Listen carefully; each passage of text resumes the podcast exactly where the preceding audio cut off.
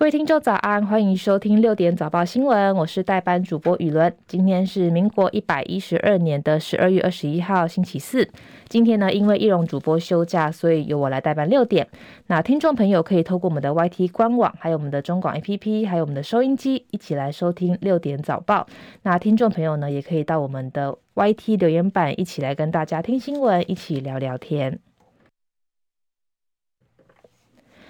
天气消息，今天受到寒流影响，在清晨北台湾只有十一到十三度，在中南部地区呢十三到十五度，另外在花东是十五到十七度，局部空旷地区可能会再低个一到两度，所以白天呢北台湾整天的温度只会有十二到十三度左右，而其他地区高温约十七到二十度。预估今天晚间到明天清晨会是这波寒流影响最明显的时刻。北台湾剩下不到九度，而中部跟花莲呢也是不到十一度，包含南部跟台东更是只有十二到十三度左右。所以这几天呢的这个气温会降到非常低，所以要提醒听众朋友一定要记得注意保暖。另外，受到东北季风影响，台北市的山区会有局部大雨发生的几率。另外，在基隆北海岸也会有局部大雨发生的几率，需要多加留意。至于在桃园到台南，还有东南部，包含兰屿绿岛沿海空旷地区跟恒春半岛、澎湖、金门、马祖，容易会有九到十一级的强阵风。在基隆北海岸还有东北部地区，也会有较强阵风，所以也要提醒海边作业，海边作业呢要注意安全。目前的气温在台北是十三度，基隆十二度，新北十一度，东部地区宜兰是十三度，花莲十八度，台东是十八度。在中部地区，目前新竹蛮冷的，只有十二度，在台中呢是十四度。南部地区嘉义十四度，台南十五度，高雄十五度，恒春是二十度。在外岛部分，目前最冷的就是在我们的马祖，马祖现在呢只有七点五度，已经到了十度以下。另外，在金门是十一度，澎湖是十六度。美股消息，美股主要指数今天盘中突然面临卖压，中场下跌作收，没能延续联准会放鸽之后的涨势。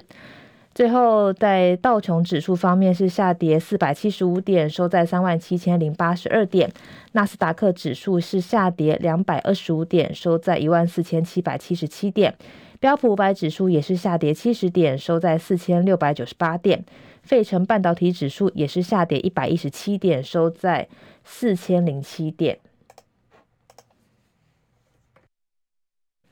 油价方面，红海航运风险盖过美国原油库存增加的影响，国际油价今天小幅走高，包含纽约商品交易所西德州中级原油二月的交割价上涨百分之零点四，来到每桶七十四点二二美元。而伦敦北海布伦特原油的二月交割价上扬百分之零点六，来到每桶七十九点七零美元。接下来是台湾的消息，昨天晚间举办了第一场总统候选人的政见发表会，民进党总统候选人赖清德的万里老宅被认定是寄存的违建，无需拆除，不过需要拍照列管。在议题延烧一个月之后呢，赖清德表示会把这个万里老家公益信托无偿无期限的捐助给公益团体，回馈作为矿工生活文史的工作空间，或是社区的邻里公益来使用。而另外侯友一方面呢，是炮火猛烈，一开始呢就猛攻民进党执政以来的种种问题，便再次询问赖清德，问他是否愿意以苍生为念，放弃台独党纲。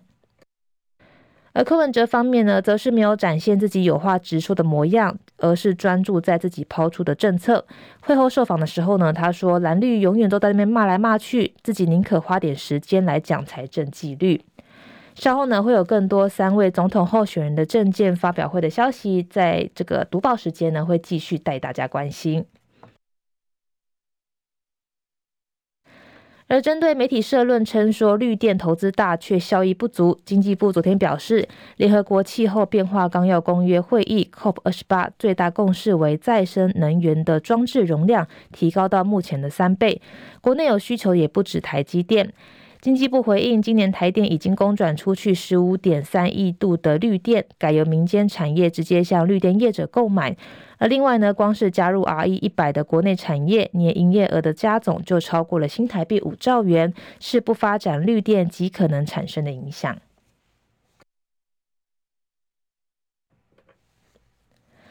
国际消息：美国总统拜登上个月跟中国国家主席习近平会谈。美国官员表示，中方事前曾经要求拜登在会后公开发声明，说美国支持中国跟台湾和平统一的目标，不支持台独。不过，白宫拒绝中方的要求。美国国家广播公司广播公司的新闻网今天引述了三位的美国前任跟现任的官员说法。报道表示，习近平在旧金山的拜习会上直言不讳地告诉拜登，北京将会统一台湾，但时机还没确定。而这些官员表示，习近平也在十多位美中官员参与的会议上告诉拜登说，中国倾向以和平而非武力的方式来取得台湾。另外，习近平也谈到，美国军事领袖说他计划在二零二五或是二零二七攻台的公开预测。他跟拜登说，这些预测是是错的，因为呢，他没有设定时间表。不过，白宫国家安全会议的发言人也拒绝了评论以上的说法。有美方官员表示，当拜登要求中国尊重台湾选举程序的时候，习近平回应：“和平好是好，不过中国终将需朝向解决问题来迈进。”另外，以巴战争持续，哈马斯政府媒体办公室今天表示，跟以色列开战以来，加萨走廊至今已经有两万人遇害。法新社报道，在以色列的加萨军军事行动受到全球广泛批评之后，美国国务卿布林肯今天也表示，国际社会也需要对哈马斯施压，而不是只有针对以色列。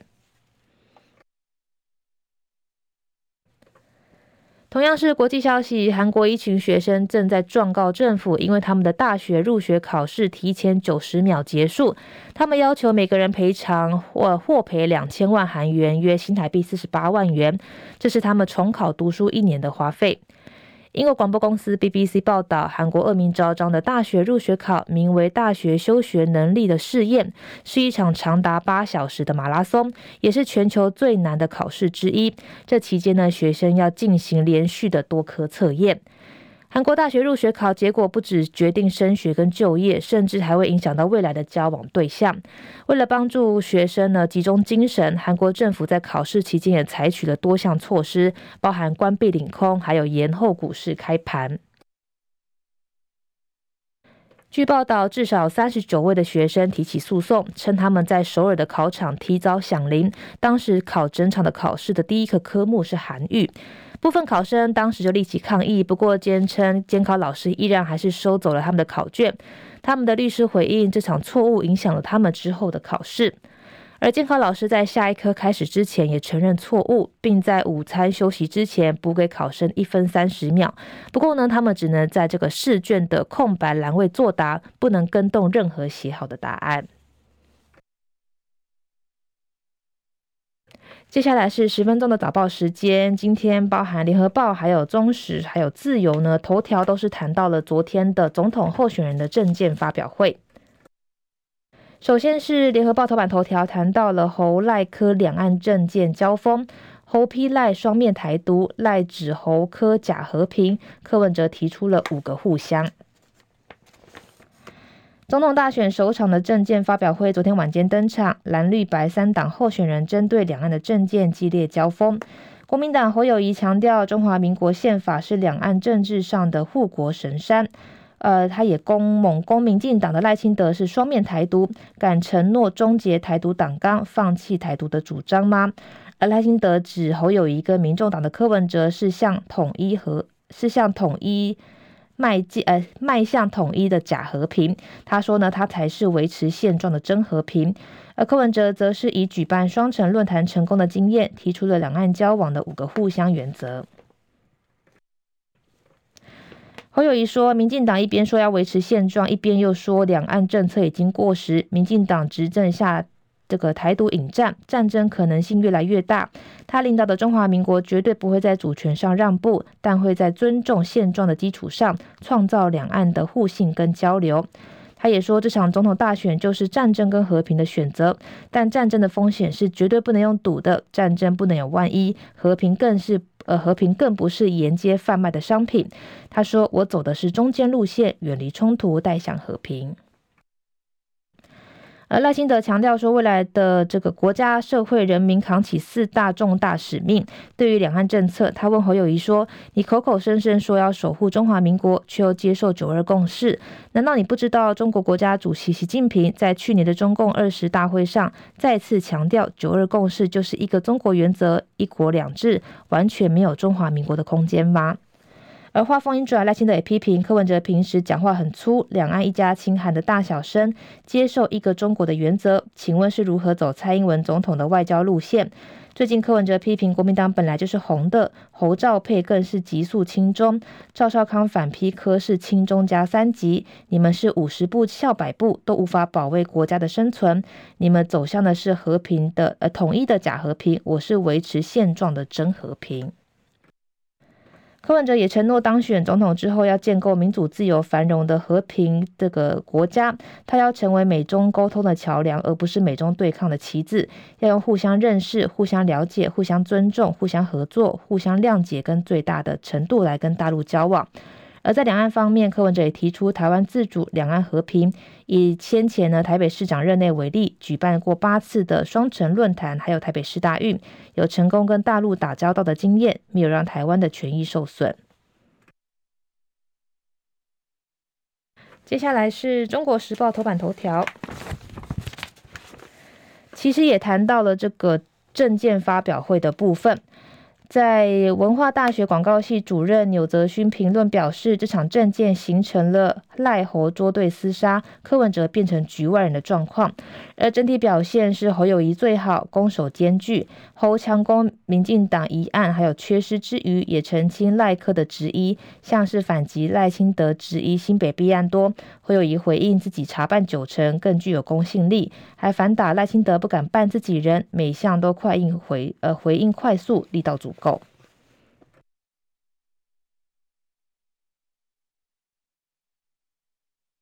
接下来是自由时报头版头条，谈到了十一月外销订单翻红，终结连十四黑，台商大举回流设厂，海外生产比创低。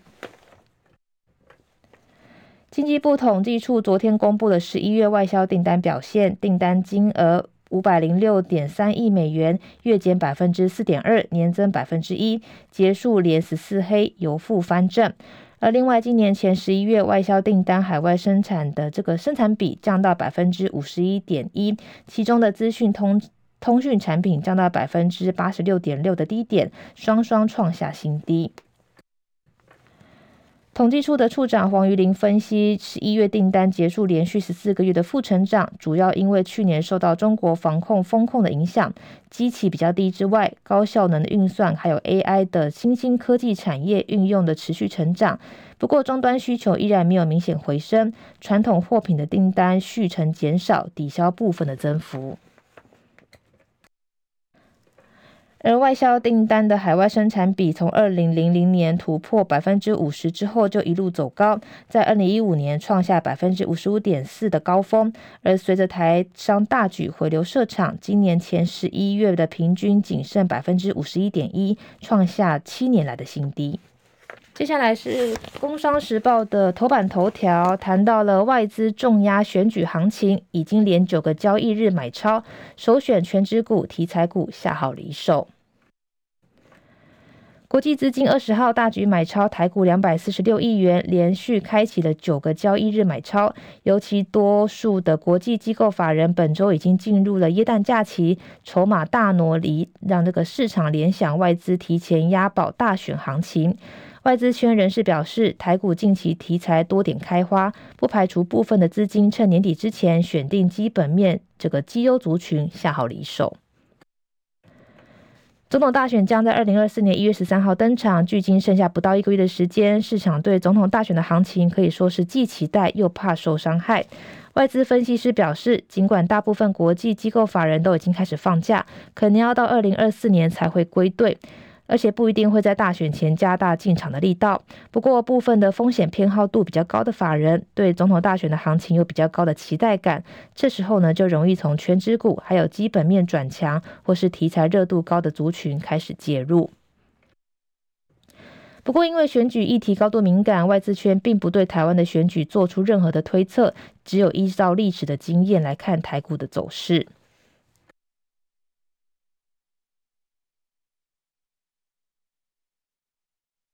接下来是经济日报的头版头条，谈到了美洲贸易战烧到洪家军，红海旗下的天津富联精密电子，还有南宁富贵精密工业两家子公司被美国列入了相关观察管制名单。